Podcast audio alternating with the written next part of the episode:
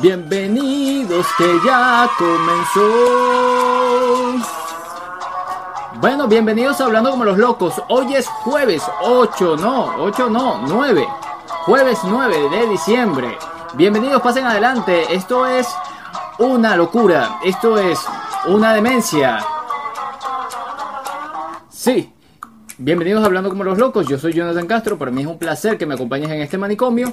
Y hoy vamos, como todos los días, a las 8 de la noche a cazar noticias en las web eh, en los portales web y en las redes sociales. Saludos a todos los locos y locas de Instagram y todos los locos y las locas de YouTube. Y bueno, eh, hoy ha sido un día muy extraño porque mucha, mucha gente anda posteando cosas muy extrañas, muy locas. Saludos a los que se conectan por Instagram, Carlos Marcanos, Brito, bienvenido, pase adelante. Esto es el manicomio, el manicomio ya tiene color, ya tiene su color azul. No por debería ser blanco, pero el color azul es para hacer el croma, más nada.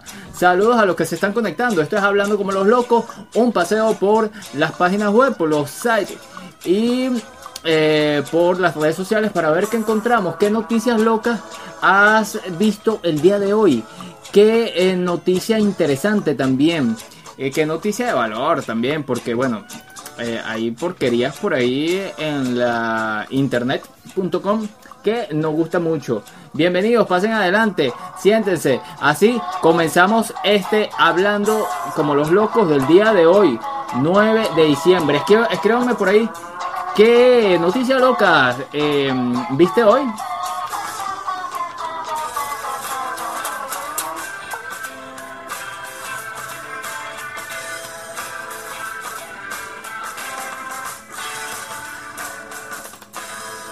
Bueno, noticias locas vienen, noticias locas van. ¿Cuándo llegará la sonda china a la cabaña misteriosa? Esto lo hablamos ayer, la cabaña misteriosa, o sea, un eh, eh, este, esta sonda china llegó a la Luna y bueno, el lado oscuro de la Luna. ¿Cuándo llegará? La sonda espacial que comenzó una expedición de 36 meses el pasado mes de octubre ha visto el mes pasado en su horizonte, en el horizonte de la Luna, el extraño promotorio, según Orb Space, el portal asociado a la Administración Nacional de Espacios de China. El YouTube 2, que es este nombre que significa conejo de Jade, se encuentra en la cara oculta de la luna. Y se calcula que necesitará dos o tres meses para llegar hasta lo que se denomina inicialmente como la cabaña misteriosa. El vehículo llegó a la Luna a bordo de mm, la nave tripulada por Chang 4 mm, en el 2019 y tiene como misión explorar la cara oculta de la Luna. La sonda cuenta con seis ruedas, dos paneles solares para su alimentación, un radar y múltiples cámaras para explorar dicha parte del satélite cuya rotación natural es frenada por la gravedad terrestre, lo que hace que siempre veamos la misma cara. ¿Qué tal? Bueno, ¿qué habrá detrás de la luna? La cara oculta de la luna. Bueno, esto está muy loco, está muy loco, Chon. Johnny, la gente está muy loca. Efectivamente, efectivamente pasamos a otra noticia. El video en rescate. Eh, murió una abuela al caer con su carro en las cataratas del Niágara. Abuela, ¿qué hacía por ahí? Qué historia tan lamentable. Bueno, vamos a leer.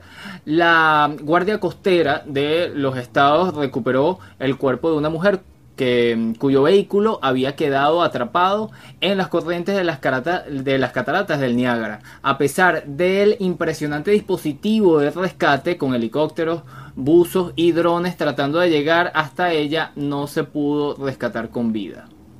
Las autoridades identificaron a la persona fallecida como una mujer de 60 años de edad residente de la zona y todavía se desconoce por qué su automóvil quedó atrapado entre la corriente de, las cataratas. El vehículo, el video muestra a un suboficial llamado Derrian Durjay eh, vestido con un traje naranja y un hacha en la mano izquierda, descender desde un helicóptero en el área entre fuertes vientos tras girar lentamente y acercándose al vehículo. Pudo mm, asistir al lado del pasajero e introducirse en el coche. Unos dos minutos después, con el agua subiendo y a unos 50 metros de precipicio de las, de las cataratas. Este mm, el señor Durjay emergió e hizo una señal al helicóptero, quien lo levantó a él y a la persona que se, se encontraba en el interior. Fue un trabajo increíble de la Guardia Costera, aseguró el capitán de la, de la policía del Parque Christopher Dobla. En una conferencia de prensa añadió además que los rescatistas nunca habían sido llamados eh, a un vehículo tan cerca del borde. Vamos a ver este, este video porque de verdad no me deja tan claro que si se rescató o no. No. Aquí está el video. Vamos a ver.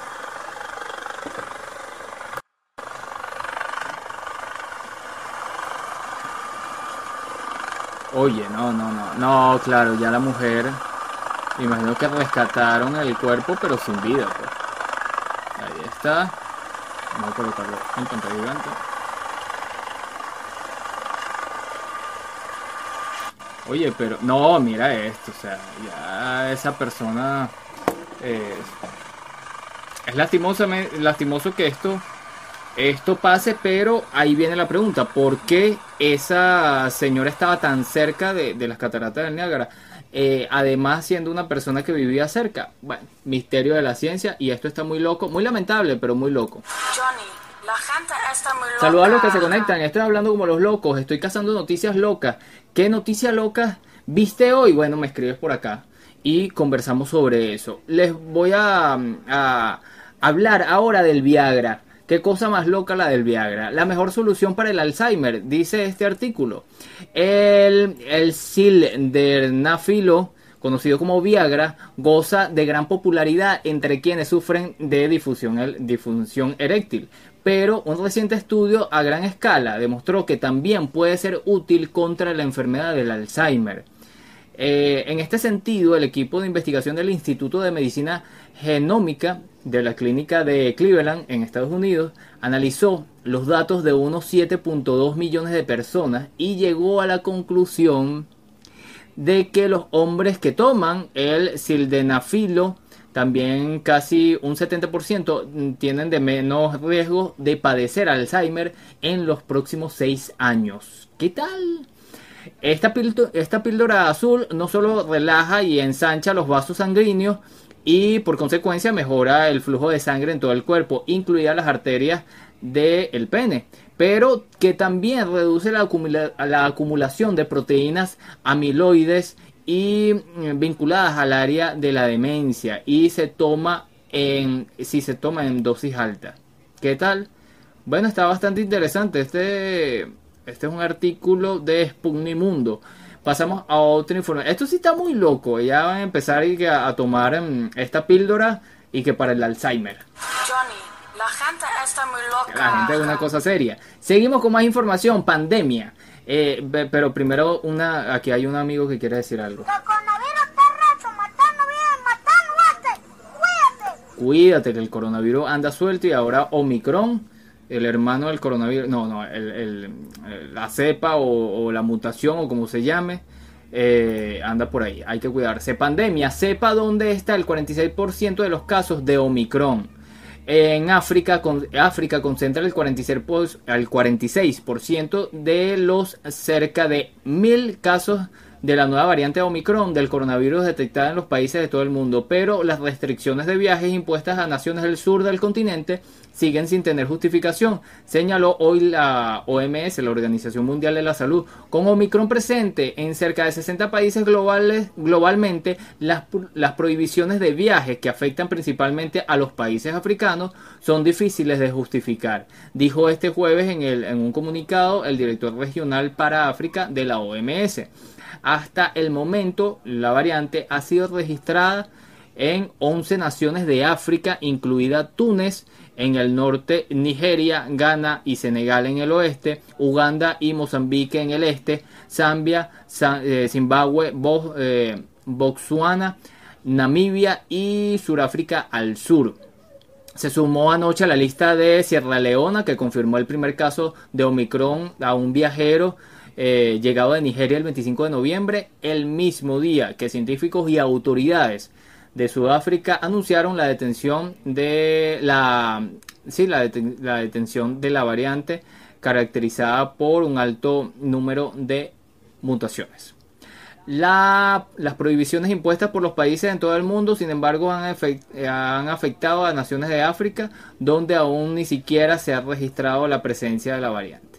Eh, la Unión Africana ya reivindicó este martes la reiterada la retirada de estas medidas porque las evidencias actuales que han subrayado la propagación del Omicron a nivel mundial no respaldan las prohibiciones en selectivas de viajes impuestas a los países del sur de África. Saludos a los que se conectan. Esto es hablando como los locos, un paseo por las noticias más locas. Estoy hablando de la pandemia y del Omicron. Bueno, 46% que se aloja en Em, se concentra en África, en el continente africano.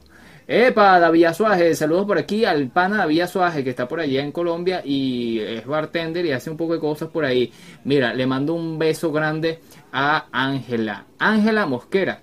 Ángela, mi amiga, mi vecina, ella es colombiana y es una excelente podcaster porque tiene su podcast de recomendaciones de eh, música, de canciones.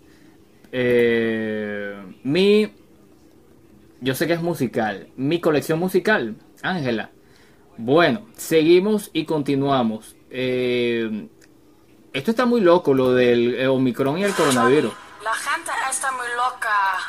Desarrollan el primer acero inoxidable que desactiva el coronavirus al, al 99% en apenas 3 horas. ¿Y por qué eso no lo han traído para acá? ¿Por qué son así?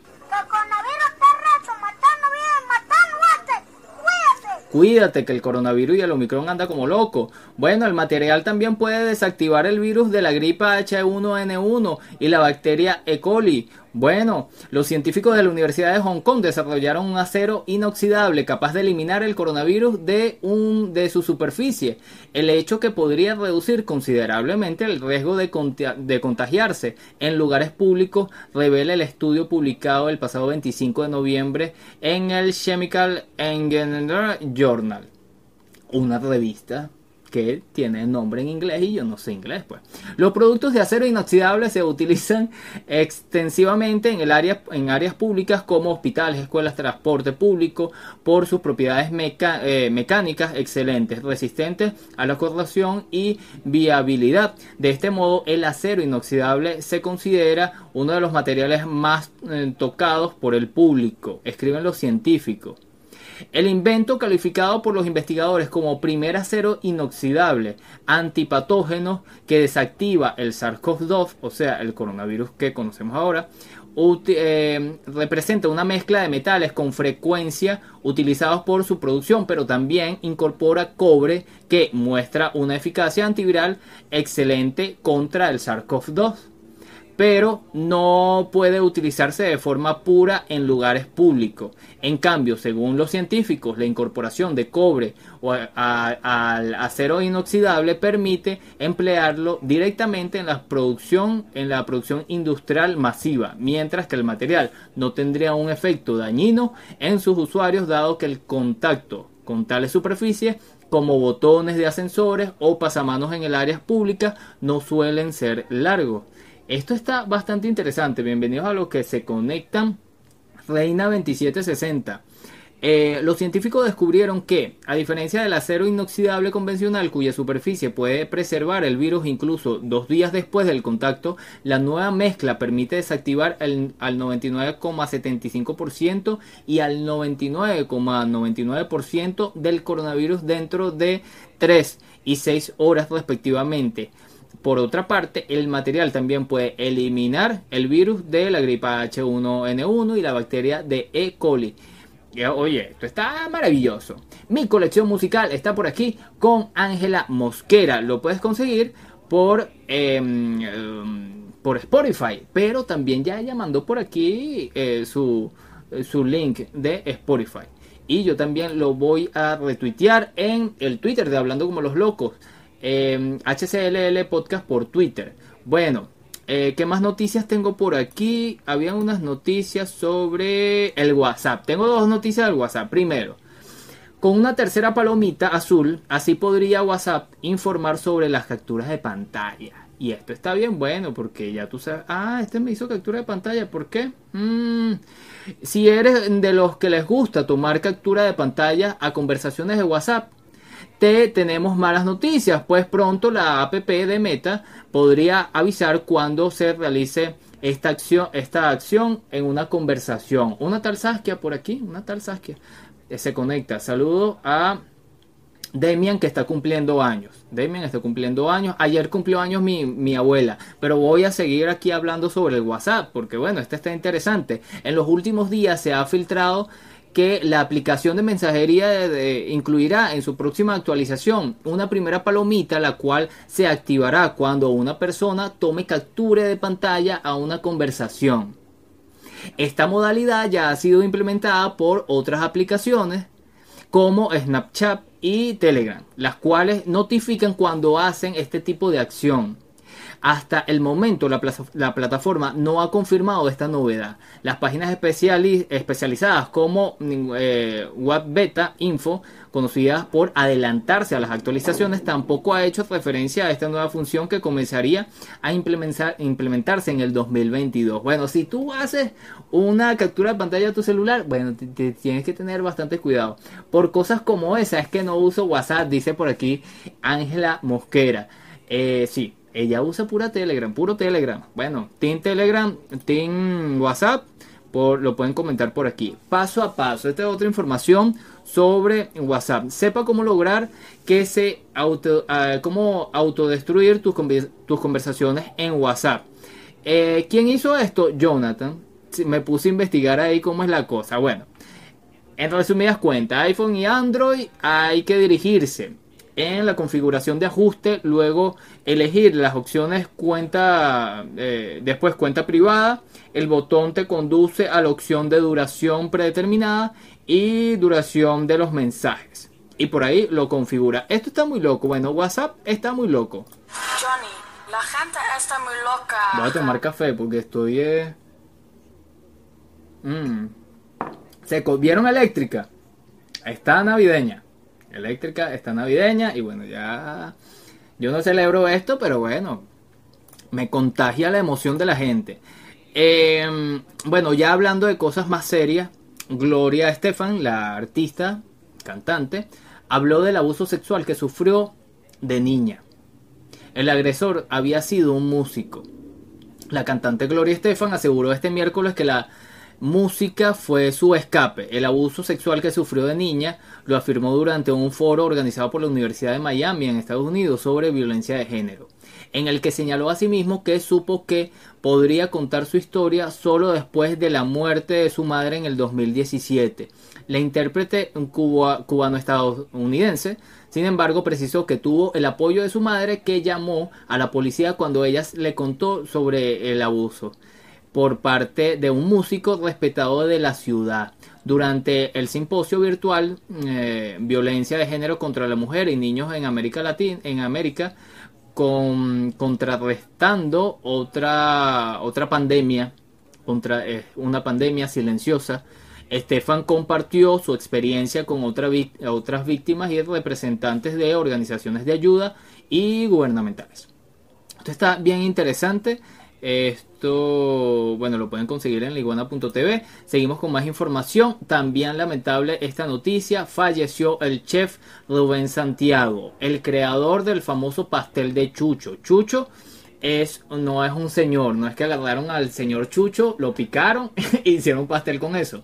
No, el pastel de Chucho es un plato que se hace con pescado eh, y eh, el pescado se llama Chucho, no mentira. Eh, este señor fue el que lo, inventó. Vamos a leer un poquito. En la madrugada de este jueves 9 de diciembre falleció, ah, esto es en la isla de Margarita, Ángela. Ángela siempre me hablamos sobre la isla de Margarita, que es una de las preciosidades de Venezuela. Eh, y sí, él era de allá. Se hace el pastel de chucho en la isla de Margarita. La madrugada de este jueves 9 de diciembre falleció a los 78 años de, de edad en Caracas el chef venezolano Rubén Santiago, reconocido como el padre del pastel, el pastel de chucho y de la ensalada catalana, platos típicos de la cocina margariteña. Rubén Santiago nació en el estado Trujillo, hizo de la isla Margarita su lugar de inspiración y creación. En los años recientes fue uno de los más influyentes defensores de la gastronomía insular a través del proyecto Margarita Gastronómica, ideado para dar a conocer las bondades de los fogones de esta isla del encanto. En 2014 estuvo, eh, obtuvo la- el premio Don Armando Escone, Esconone por sus múltiples aportes en la gastronomía venezolana, además de su labor realizada a, a pro de la investigación, promoción y defensa de la cocina margariteña durante años. Se fue el mejor cocinero que tuvo Venezuela y de largo el más bueno, el más buena gente y generoso que tuvimos la suerte de conocer. Abrazos eh, Rubén Santiago, padre y amigo de todo lo que hemos seguido a medida tus pasos gigantes. Publicó el chef Sumito Esteves, que es un, chef muy importante aquí en Venezuela. Eh, entre tanto, la, editoria, la, editoria, eh, la editora Jacqueline Goldberg destacó en su cuenta de Twitter, Día de Lágrimas ha muerto el cocinero Rubén Santiago, creador de la Kizap. Es el único plato venezolano con exacta fecha de nacimiento. Interesante, bueno, bastante... Eh, bastante muestras de cariño y afecto a Rubén Santiago. Bueno, eh, venezolanos que han hecho cosas extraordinarias en el país. Seguimos con más informaciones. Porque hay una huelga, hay una huelga de juguetes en España. Hay una huelga de juguetes y el internet parece que también está en huelga porque no me abre la página. ya abrió. Los juguetes en España van a, la, a, huelga el 12 de diciembre. ¿Qué hay detrás de esta campaña gubernamental? En víspera de las navidades, el Ministerio ha lanzado un video en el que dos muñecos dan un meeting y convocan a un paro de una hora. Porque un juguete que solo puede jugar con el 50% no es un juguete feliz. El jueves, el jueves el Ministerio de Consumo de España, liderado por la, el ministro Alberto Garzón, ha convocado a una simbólica huelga de juguetes. Se trata de una campaña gubernamental que tiene como intención de concienciar contra el sexismo y los roles de género en la infancia. Esto me parece interesante. En víspera de uno de los días en los que el consumo se dispara y las compras de juguetes alcanza su máximo anual, Garzón ha, lanzado esta campaña con un video en el que dos muñecos de un meeting convoca a un paro de, una hora por eh, aproximadamente el domingo a las 12, 12 de diciembre a las 11 o 12 porque un juguete solo puede, mmm, solo puede jugar con el 50%, no es un juguete feliz.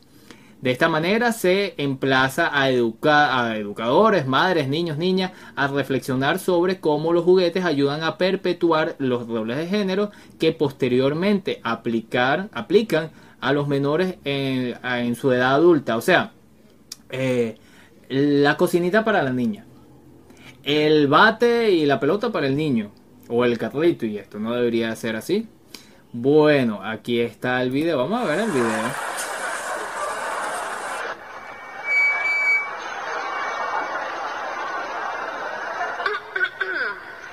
¿Juguetes del mundo? Ajá, juguetes del mundo. ¿Juguetes del mundo?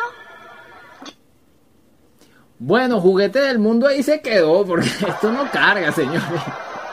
Ahí va, ahí va, ahí va. ¿Juguetes del mundo?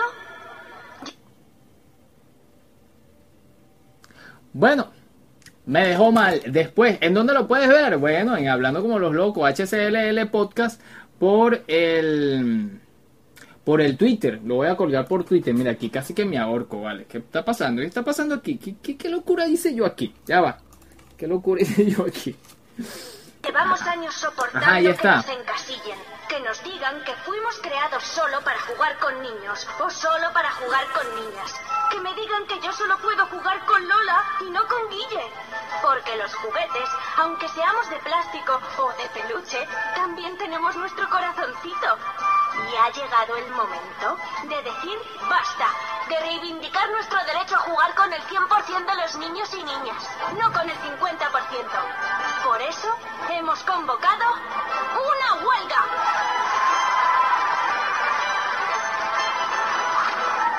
Sí, una huelga de juguetes el día 12 de diciembre para eliminar el sexismo y acabar con los roles de género. Un parón histórico que invite a reflexionar al mundo.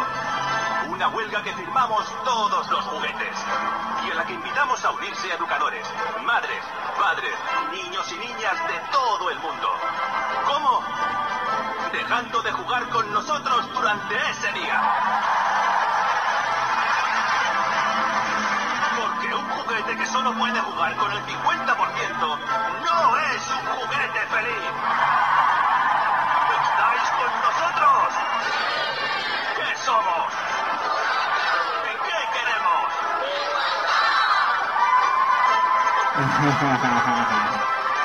Qué bonito.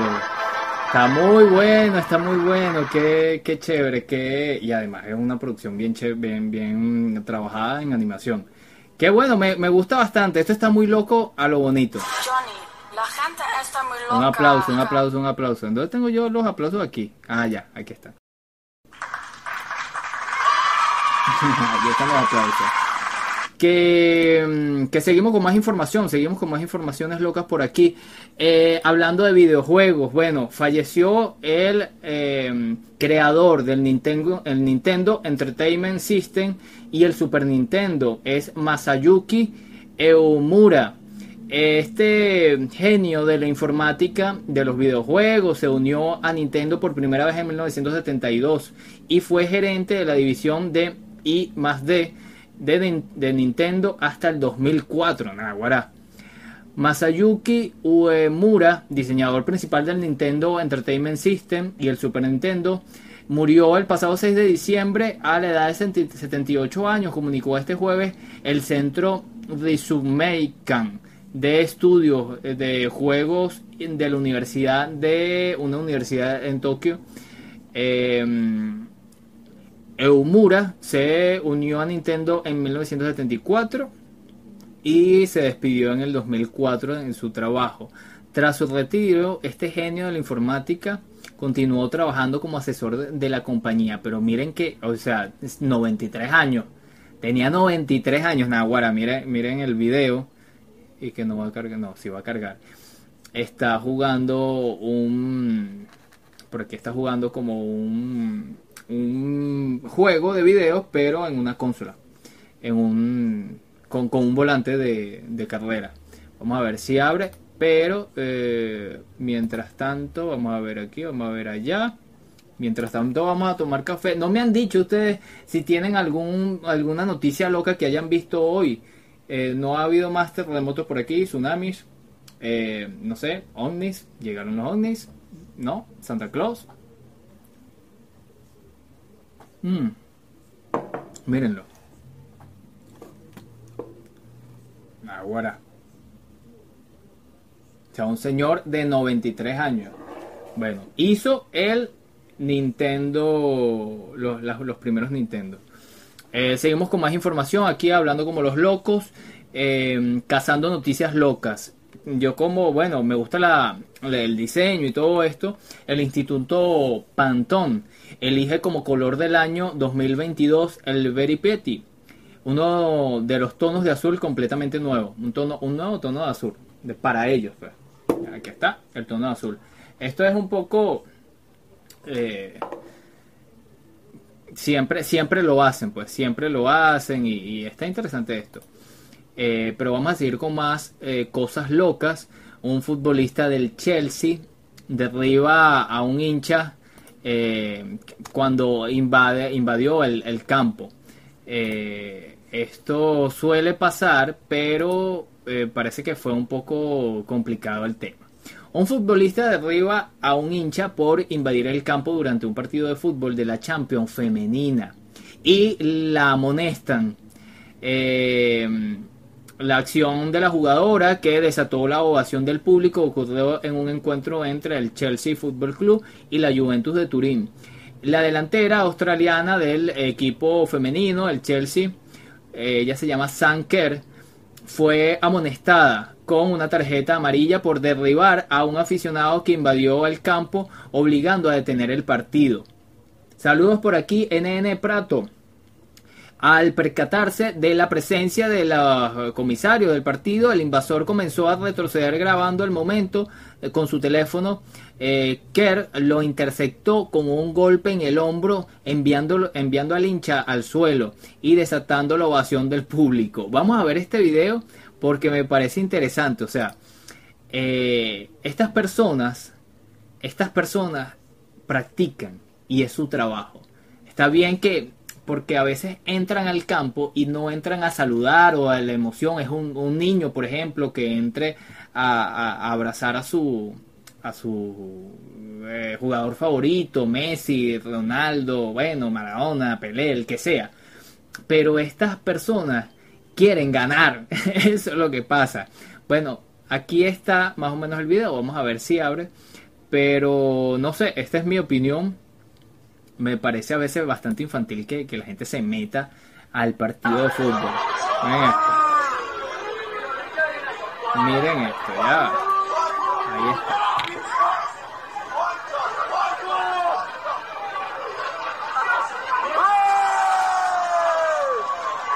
Algo le estaba diciendo, algo le estaba diciendo. Algo, no, algo le estaba diciendo. Ay, aquí se fue el internet. Pero algo, ves, algo le estaba diciendo ahí. Eh, mi computadora se ha puesto en azul. Y esto me preocupa. Miren esto, esto sí está muy loco. Este, eh, ahora como yo voy a hacer el, programa, díganme ustedes. Esto está muy loco. Bueno, reiniciaré el aquí la computadora, pero mientras reinicio la computadora, ¿qué haré? Cantar. ¿Qué me proponen ustedes? Me pueden escribir por acá. Eh, por aquí se conecta Lísilo Méndez, saludo.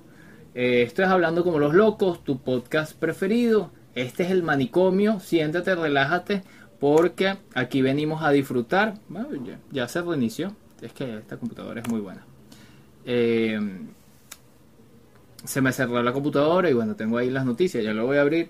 Pero bueno, aprovecho de comentarles que el Twitter es HCLL Podcast me pueden seguir por allá porque después que hago estos en directo toda la información la monto por allá. Pueden darle al, al Linktree y ahí está el Twitter para que podamos compartir también por ahí. Tengo la idea de eh, crear el manicomio en el Discord que es una plataforma muy buena pero muy especializada pues. Entonces bueno si ustedes tienen Discord eh, seguramente nos vamos a ver por ahí eh, ajá, ya esto se reinició. Esto es una maravilla, ¿vale? Voy a tomar café. Mm. Cazando noticias locas. Cazando noticias locas. Por aquí vamos a ver qué hay. Eh, la, una propietaria de una casa descubre que en su, en su hogar no está, entraron unas personas a vivir ahí. O sea, como en la película de Parasite o parásitos. Eh, una mujer descubre eh, que su casa fue tomada por una pareja desconocida que incluso la decoró para Navidad. O sea, ellos entraron ahí y ellos, bueno, ya esta señora no... La señora iba a buscar un arbolito, unas, unas decoraciones de Navidad y se encuentra con que hasta la cerradura la cambiaron y... Y bueno, ahí está por, por TikTok. No, o sea, no es, tan, no es tan loca esta noticia porque, bueno, esto yo lo he escuchado bastante pero la policía se llevó a estas personas. Esto es una información de RT de Rusia Today. ¿Qué más tengo por aquí? ¿Qué más tengo por aquí? Bueno, vamos a hablar sobre series, películas. Eh, cuando yo comencé este podcast tenía una, una sección que se llamaba eh, de artistas y locos todos tenemos un poco. Eh, la voy a retomar voy a como que hacer una seccióncita al final, bueno, siempre al final es que hago estas, estas noticias, hablo sobre estas noticias. Eh, oye, pero primero voy a adelantar, voy a hablar sobre otras cositas aquí. Pero si ustedes se quedan un poquito más hasta el final o lo pueden ver diferido en YouTube, pueden, eh, podemos compartir ahí el tema de las series. Eh, vamos a ver qué más tengo por aquí. Los países con más y menos percepción de corrupción en América Latina, porque hoy se, según la ONU, se la, ONU eligió este 9 de diciembre como el Día Internacional contra la Corrupción. Miren esto. Venezuela en el primer lugar. O sea, eh, qué locura esto. Qué lastimoso, ¿no? Pero si uno se pone a ver la historia, oye, eh, nos hacen competencia. Ok, Venezuela en primer lugar, Haití en segundo lugar, Nicaragua en tercero, Honduras le sigue, Guatemala, República Dominicana, Paraguay, Bolivia, México, Panamá, El Salvador, Brasil, Perú, Colombia, Ecuador, Argentina, Cuba, Costa Rica, Chile y Uruguay. Claro, tú dices corrupción, ok, pero en un país que tiene poco, eh, poco pocas cosas que robar o complicarse, es menos... Eh, o sea, es como que, no, se emocionan mucho a, hacer de sus fechorías, eh, hacer estas fechorías. Pero, eh, como Venezuela tiene tanta riqueza, el petróleo y todo esto, o sea, tenemos aquí una reserva muy grande de petróleo. Bueno, pasamos a otras informaciones por aquí.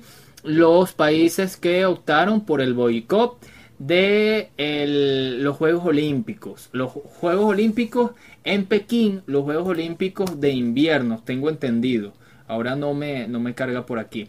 Pero creo que es eso. O sea, eh, lo que manifestó China o el gobierno de China es que se arrepentirán aquellos que boicoteen los Juegos Olímpicos.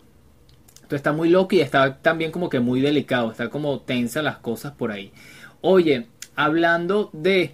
Eh, siguiendo el tema de Gloria Estefan, eh, también, o sea, el tema contra la mujer es un tema grave y siempre la agarran contra las mujeres en redes sociales muy feo. vivimos, claro, en un mundo muy machista y bueno, la cultura ahí patriarcal es un, todo un tema, ¿no? Pero miren esto, vacunidiota, liberal.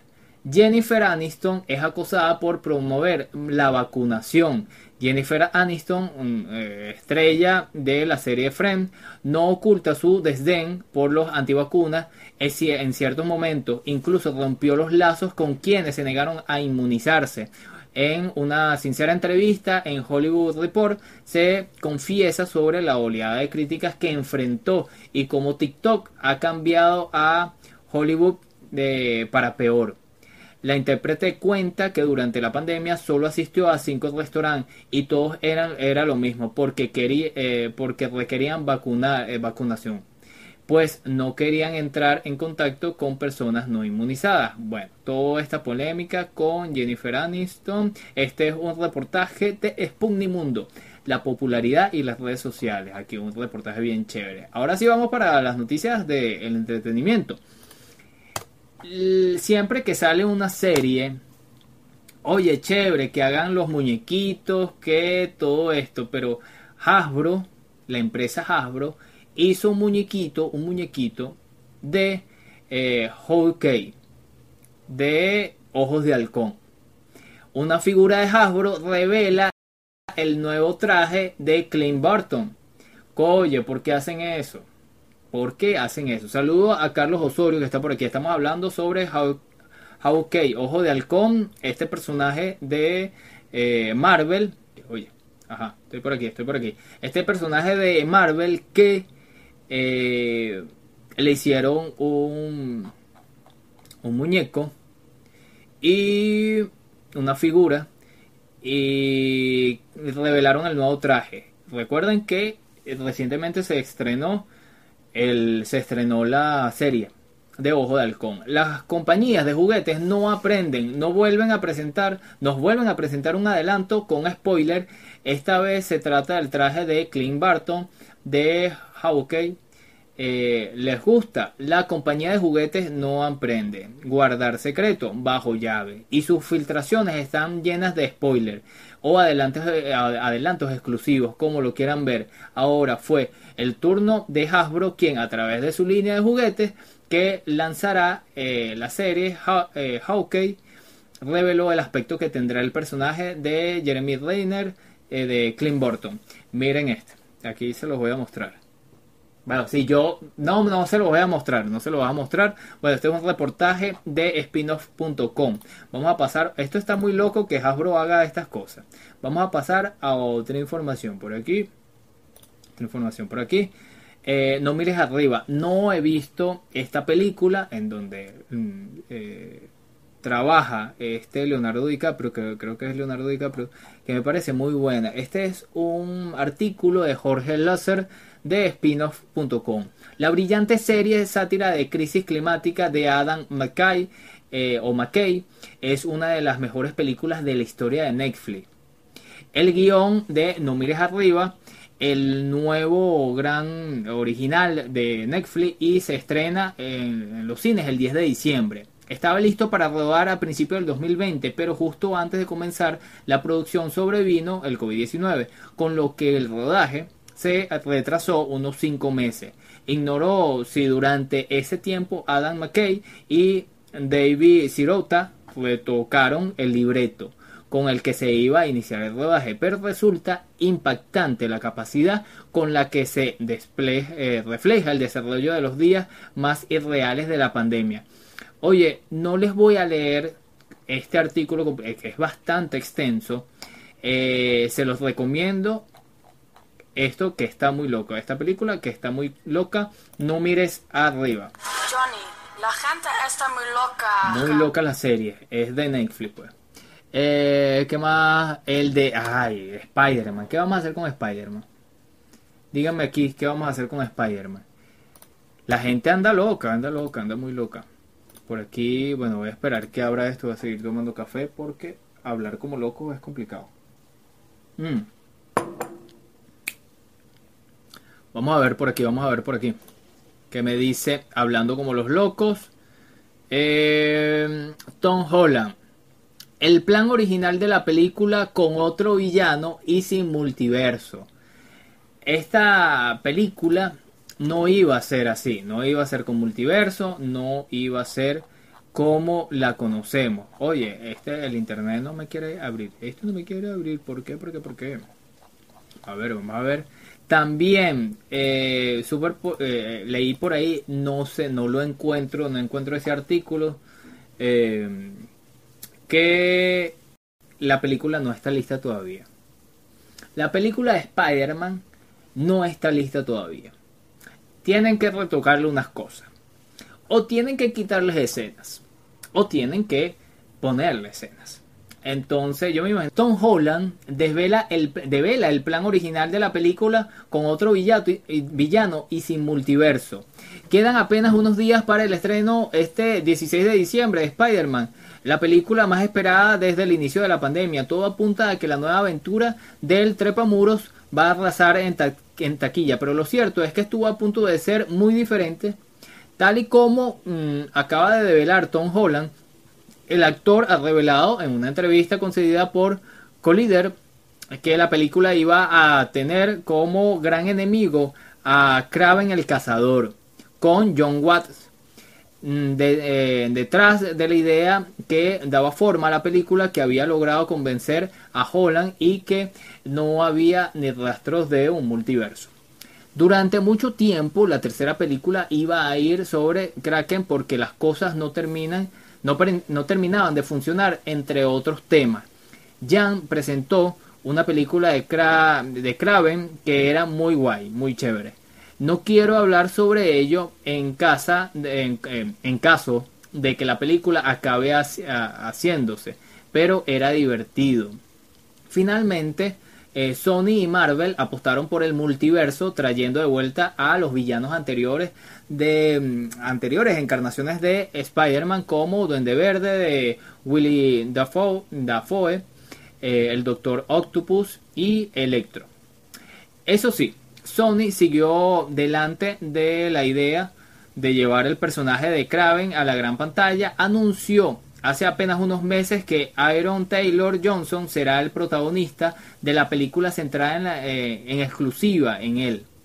Queda la duda de si ahí se reutilizará alguna idea de ese enfrentamiento entre el trepamuro de Holland, que finalmente no salió adelante, o si preferirán reservarlo para un hipotético crossover en el futuro. Interesante esto, esto está muy loco. Johnny, la gente está muy loca. Y Spider-Man mm, No Way Home aún no ha sido terminada. Estos artículos son de spinoff.com, el primero el que leí es de... Eh, es importante dar créditos. Michael Zorrilla y este es de eh, Miguel Castillo. Esta película de Spider-Man aún no ha sido terminada a 10 días de su estreno. Por irreversible que parezca, Spider-Man eh, no, no Way Home aún no ha sido eh, terminada a 10 días de su estreno. La producción no ha, no ha, sido terminada del todo, del todo. Es una revelación bastante fuerte hecha por Steven Winterhoop de Collider.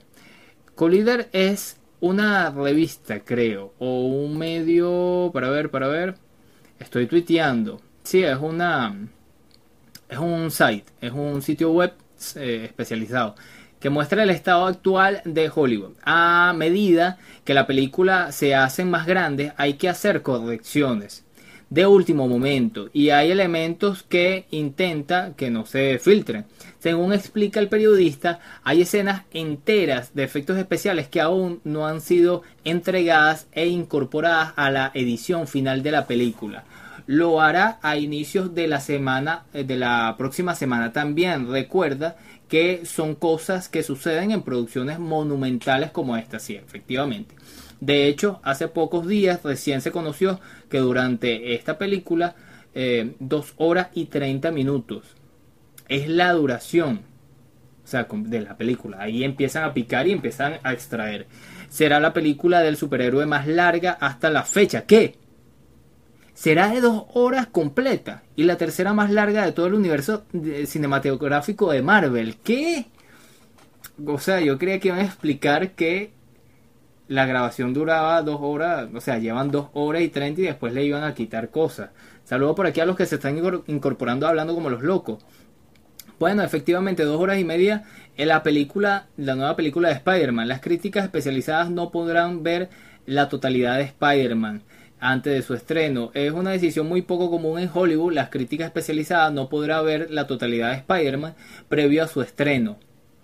O sea, prácticamente nadie la va a ver antes de su estreno. Mostrarán solamente 40 de los 150 minutos que dura. Lo suficiente para que hagan una buena idea del tono general de la película, pero cortándola en el momento adecuado para evitar spoiler antes de que la audiencia en todo el mundo pueda verlo. Oye, esto está... Están haciendo historia. Esto es Simplemente otra prueba de que las películas tendrán grandes sorpresas. Todo apunta a la aparición de Toby Maguire y Andrew eh, Garfield, interpretando las versiones alternas de Peter Parker en otros universos, haciendo referencia a las películas anteriores de superhéroes. El hecho de que Spider-Man, esta nueva película, a tan solo 10 días de su estreno, aún no esté terminada, no es eh, del todo raro cuando se trata de una superproducción de este calibre, pero también puede ser una estrategia genial para evitar las filtraciones antes de que llegue a los cines. Bravo, sí, yo creo que es más eso. Eh, es una estrategia bien chévere. Bueno, hasta aquí estoy hablando como los locos. Yo soy Jonathan Castro y para mí es un placer que eh, poder compartir con ustedes. Todos los que se conectaron, muchas gracias. Estoy retomando hablando como los locos. Nos vemos por todas las plataformas de podcast. Ya se está subiendo el del día de ayer eh, en YouTube y en Anchor. Y bueno, nada, pendiente por ahí. Estaré visitando también sus casas. Eh, con mucha locura. Esta es su casa, hablando como los locos. El manicomio está para ti. Nos vemos. Chao. Mañana a la misma hora, a las 8 de la noche. Chao. Nos vemos.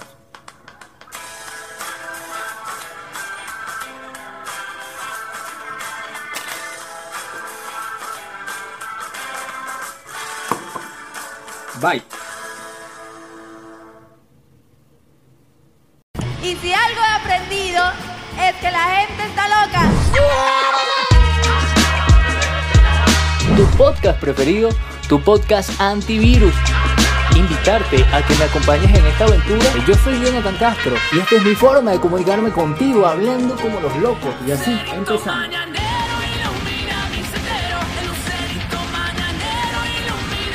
Bienvenidos a Hablando como los locos, tu podcast preferido, tu podcast antivirus. Empezamos este Hablando como los locos navideños, con eléctrica, pero también con el burrito sabanero.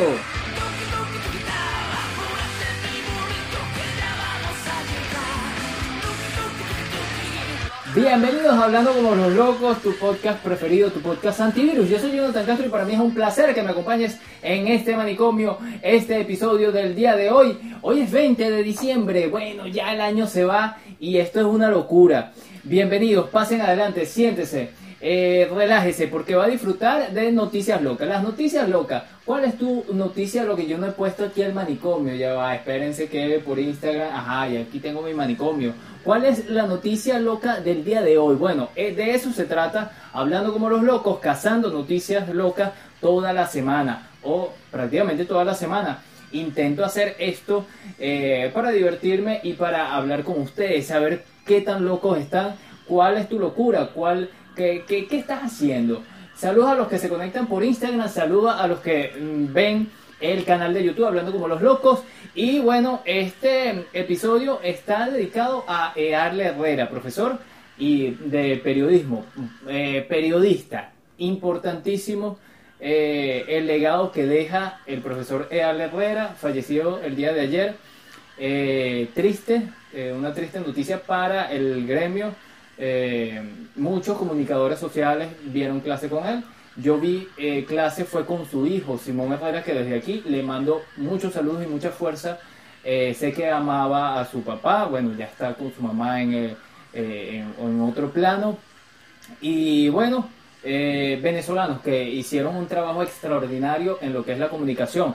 De esta forma, bueno, hoy voy a hablar de cosas muy locas que están pasando. Por ejemplo, fíjense, tres países que está prohibida la Navidad. Esto me pareció bastante interesante, bastante loco. Voy a hablar sobre esto. También, eh, un repartidor de comida, un delivery, recibió una nota de, de un cliente y le salvó la vida. Vamos a estar hablando sobre esto, vamos a estar hablando sobre el presidente de Chile, pero no vamos a hablar sobre política, ¿no? Porque aquí no tocamos ese tema, pero importantísimo que el, el nuevo presidente de Chile va a ser el único que tiene tatuajes vis- visibles en su cuerpo en toda América Latina. El primer presidente con tatuaje, que por lo menos se le ve, no se sabe si otros tienen tatuajes por ahí.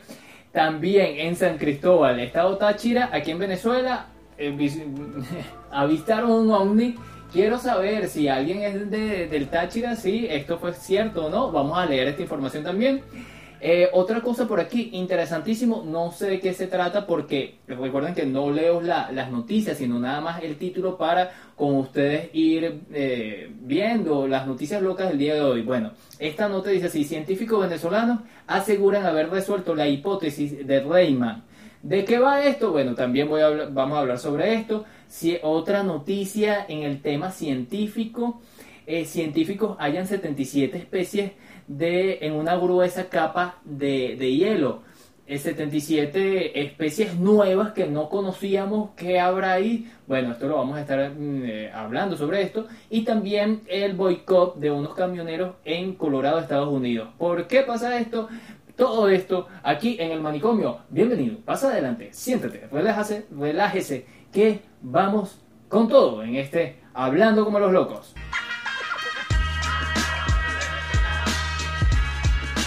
Claro que sí, claro que sí, claro que sí, estamos locos, claro que sí. Mm.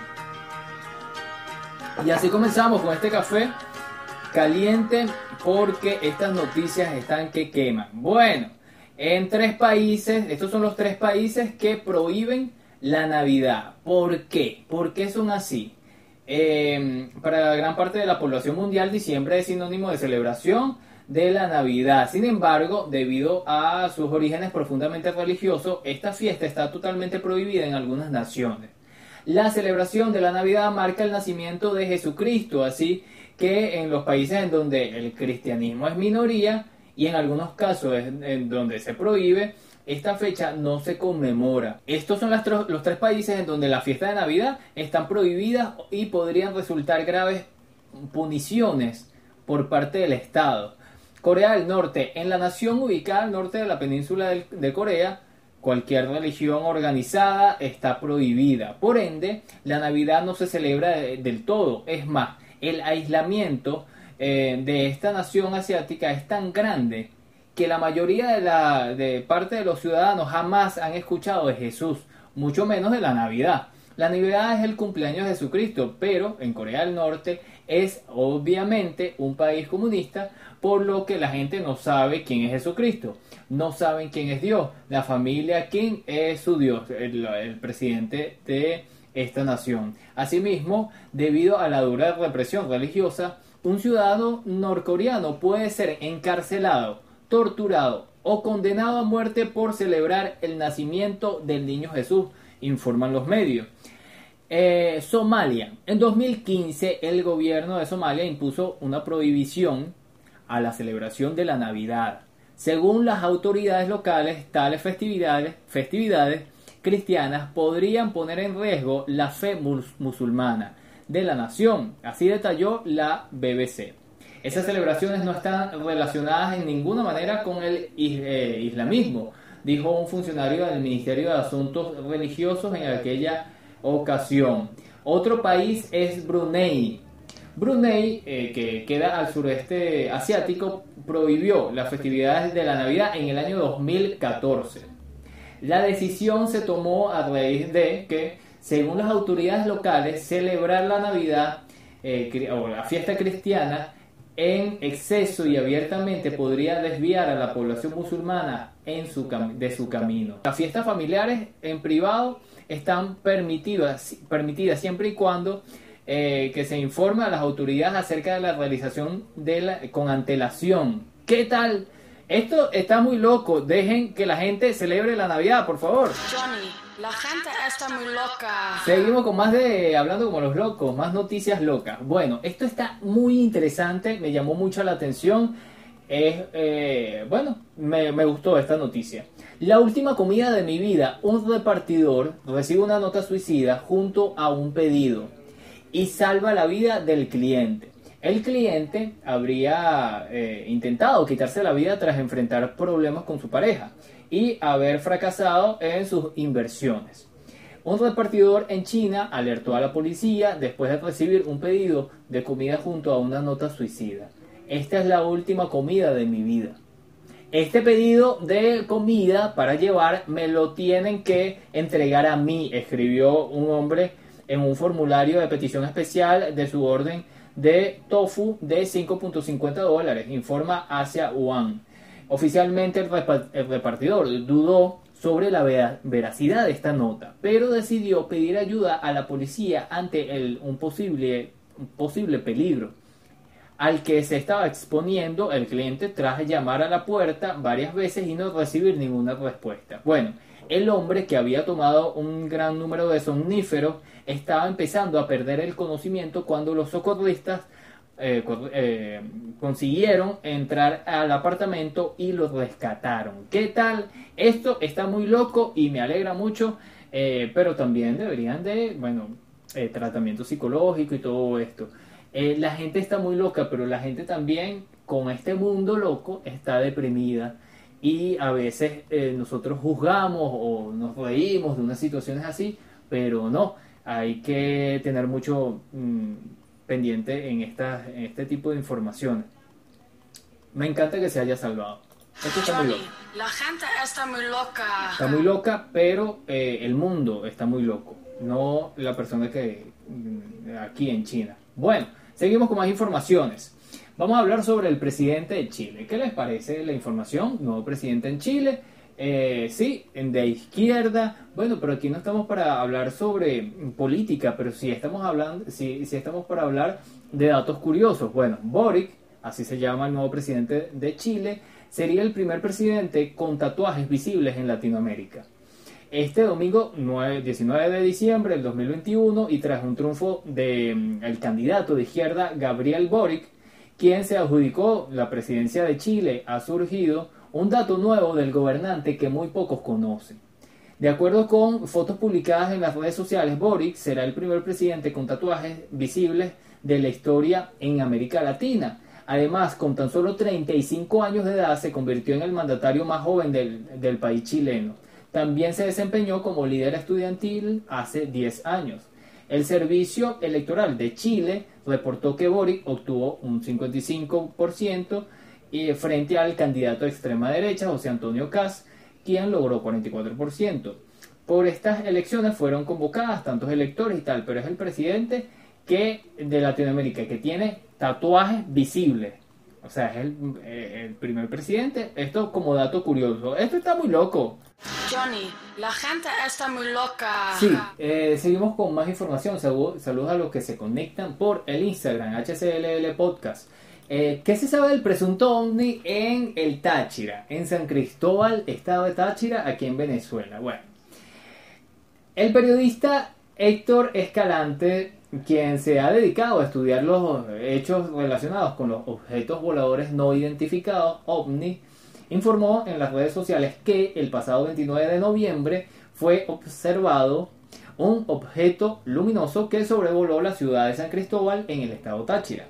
Era una luz grande, iba lento eh, y de repente soltó un destello azul.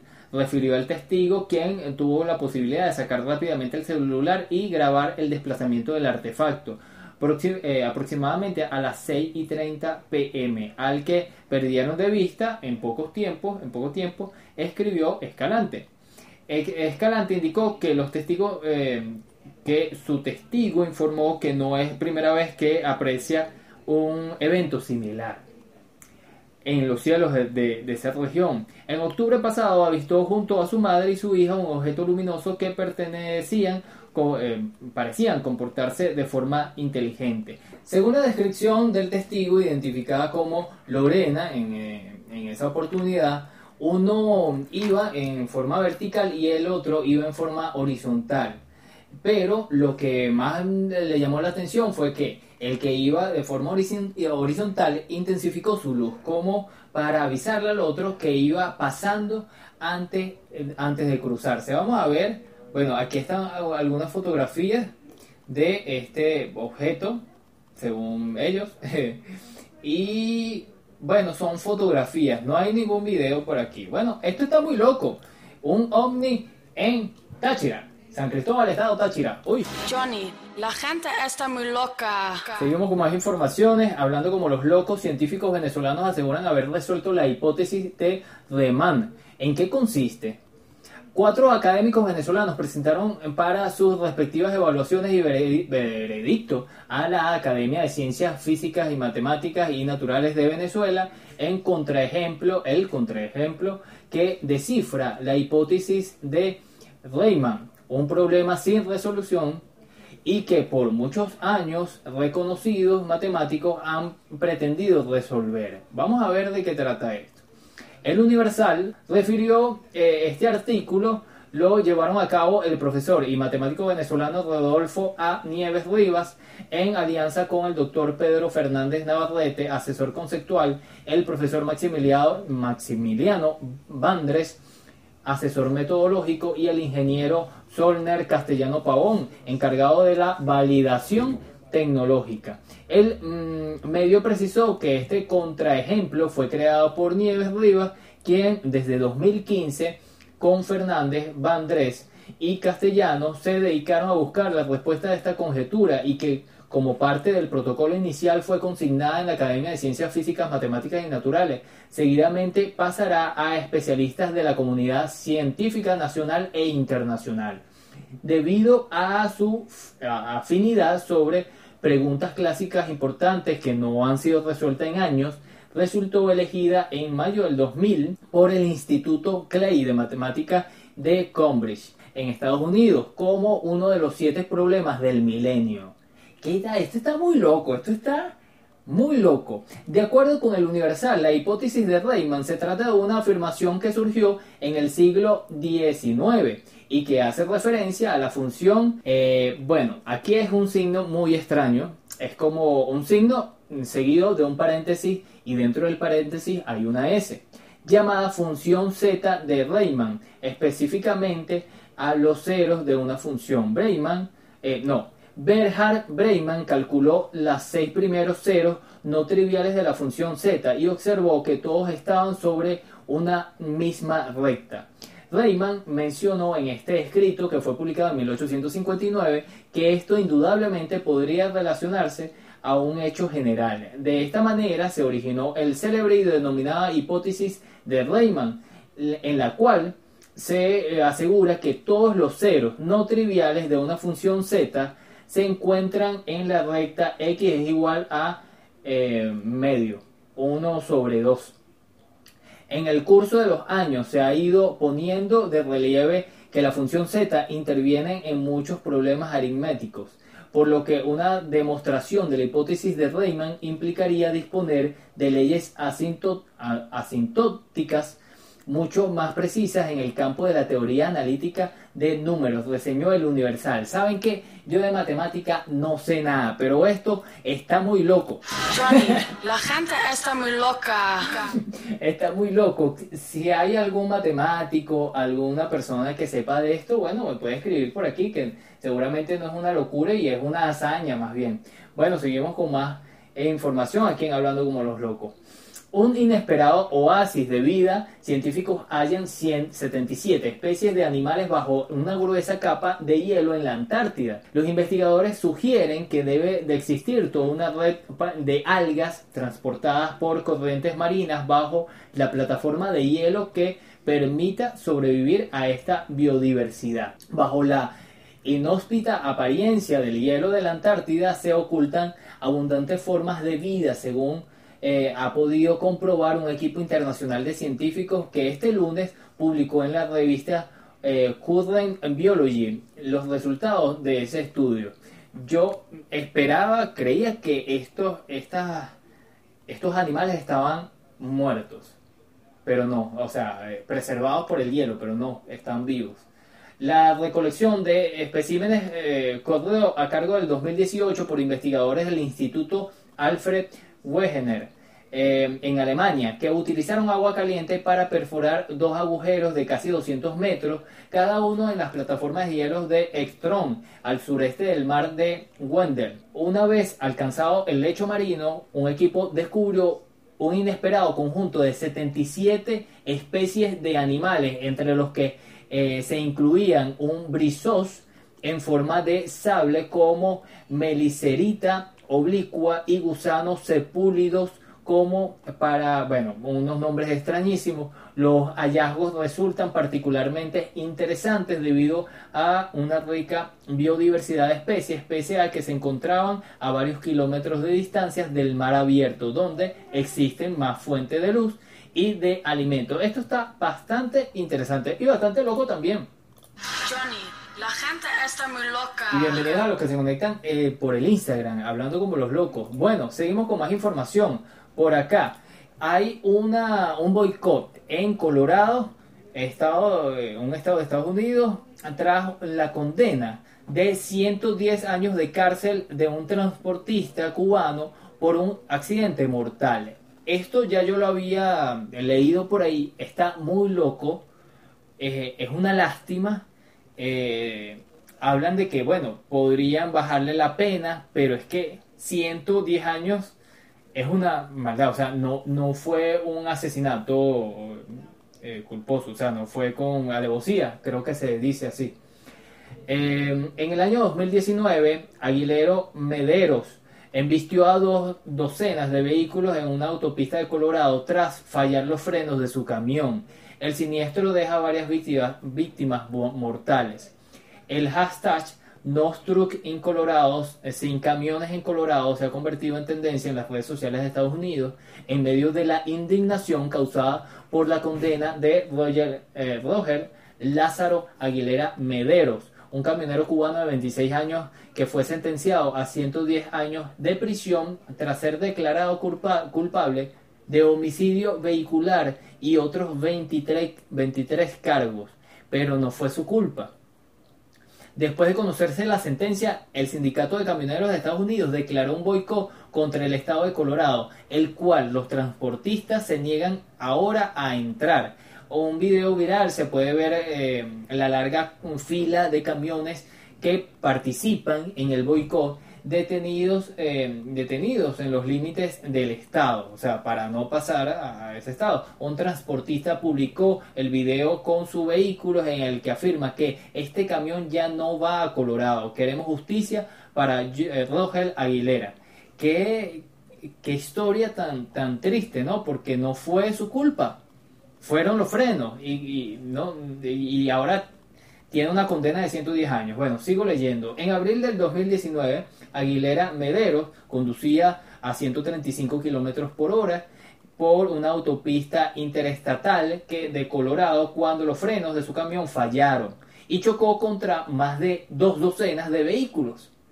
El accidente dejó cuatro fallecidos y varios heridos. La condena ha provocado una ola de solidaridad con el camionero cubano. Más de 4.3 millones de personas y firmaron una petición en el portal change.org que pide a las autoridades una reducción de su sentencia, argumentando que no se trató de un acto criminal, sino de un trágico accidente. Asimismo, esto está muy loco y ojalá le mm, quiten esa pena porque no fue su culpa. Esto está muy loco. Johnny, la gente está muy loca.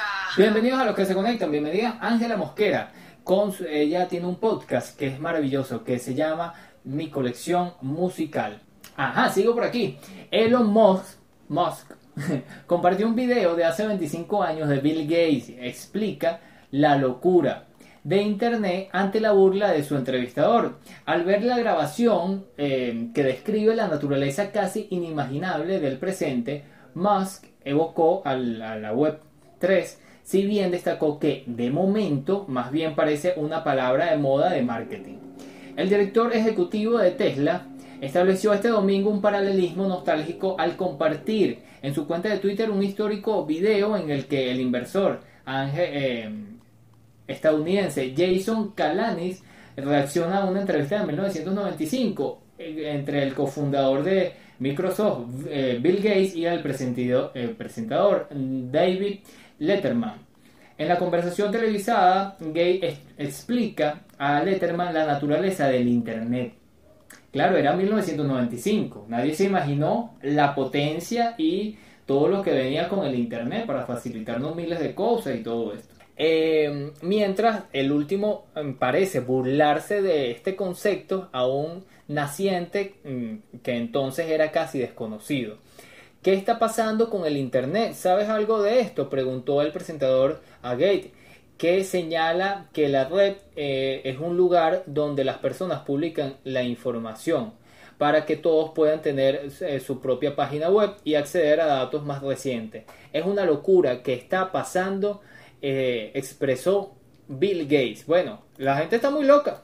Johnny, la gente está muy Se loca. burlaron del loco, se burlaron del loco, como generalmente pasa, y mira, el loco tenía razón. Pues bueno, vamos ahora a hablar sobre películas en este 2022 de Norman. Épico tráiler de la nueva película de Robert Egger, eh, con uno de los mejores repartos del 2022.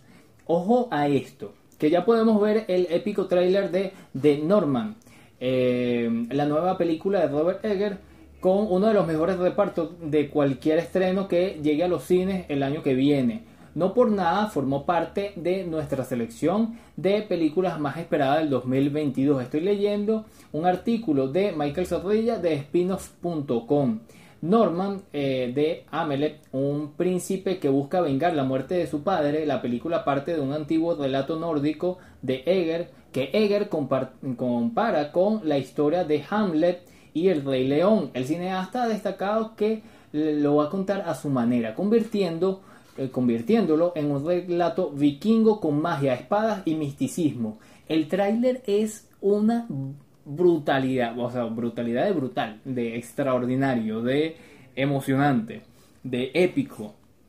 antes decía que The Norman tenía uno de los mejores repartos de cualquier película del 2022 y ahora lo segundo eh, con pruebas. Alex Alexander Skagar, eh, Ethan Hawke, Nicole Kidman, Anja Taylor, eh, Gambito de Dama, William Defoe y George, George y Kles Van lideran este nuevo trabajo tras cámaras del director de La Bruja y El Faro. Bueno, ahí está esta eh, película para el 2022, bien lo que está. Johnny, la gente está Sí, muy señor, loca. sí, señor. Y termino con esto, que he estado todos estos días viendo The Witcher. Qué serie tan entretenida, tan buena, tan bien dirigida. Em, la dirección de arte está chévere, no arriesgan tanto. La dirección de fotografía también me gustó bastante. Eh, hay cosas interesantes.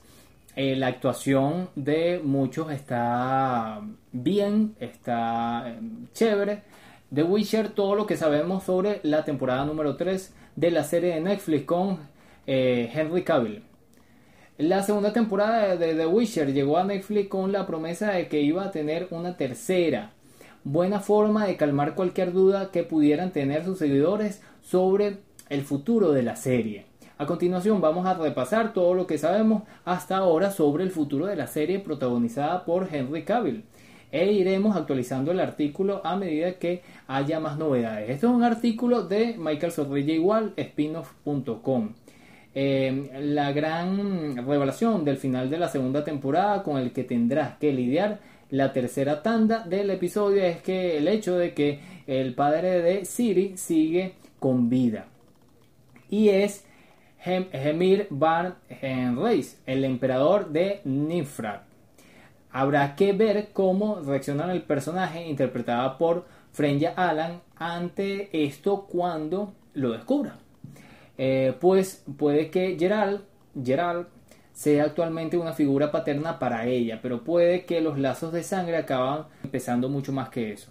Bueno, este es un artículo bastante amplio, no les voy a dar más spoiler, creo que ya di un spoiler, pero vean la serie que está muy buena. Por ahí yo escribí por Twitter, eh, por mi Twitter pers- personal, Jonathan Piso BZLA, que es, un, es una mezcla de todo, es una mezcla de Karate Kid, porque enseñan a pelear a, la jovencita.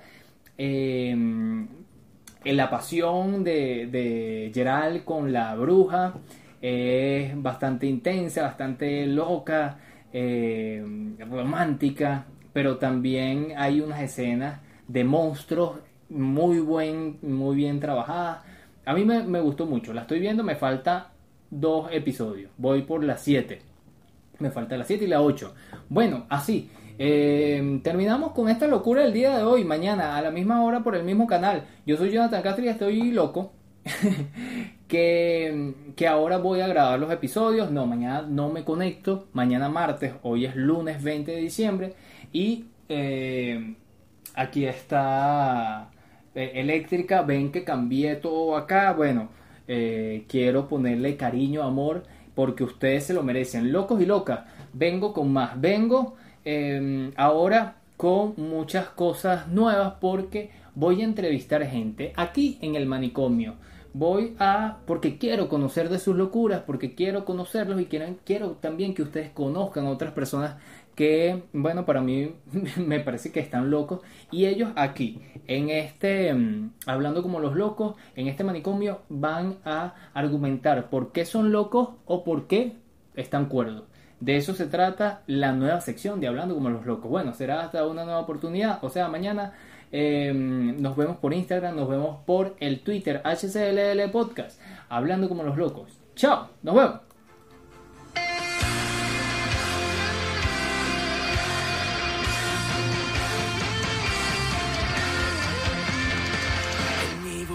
Sabanero voy camino de Belén. Mi burrito sabanero voy camino de Belén. Mira, pero que está bonito, que está bonito. Voy camino de Belén. El lucerito mañanero ilumina Te voy a poner por aquí. mi sendero.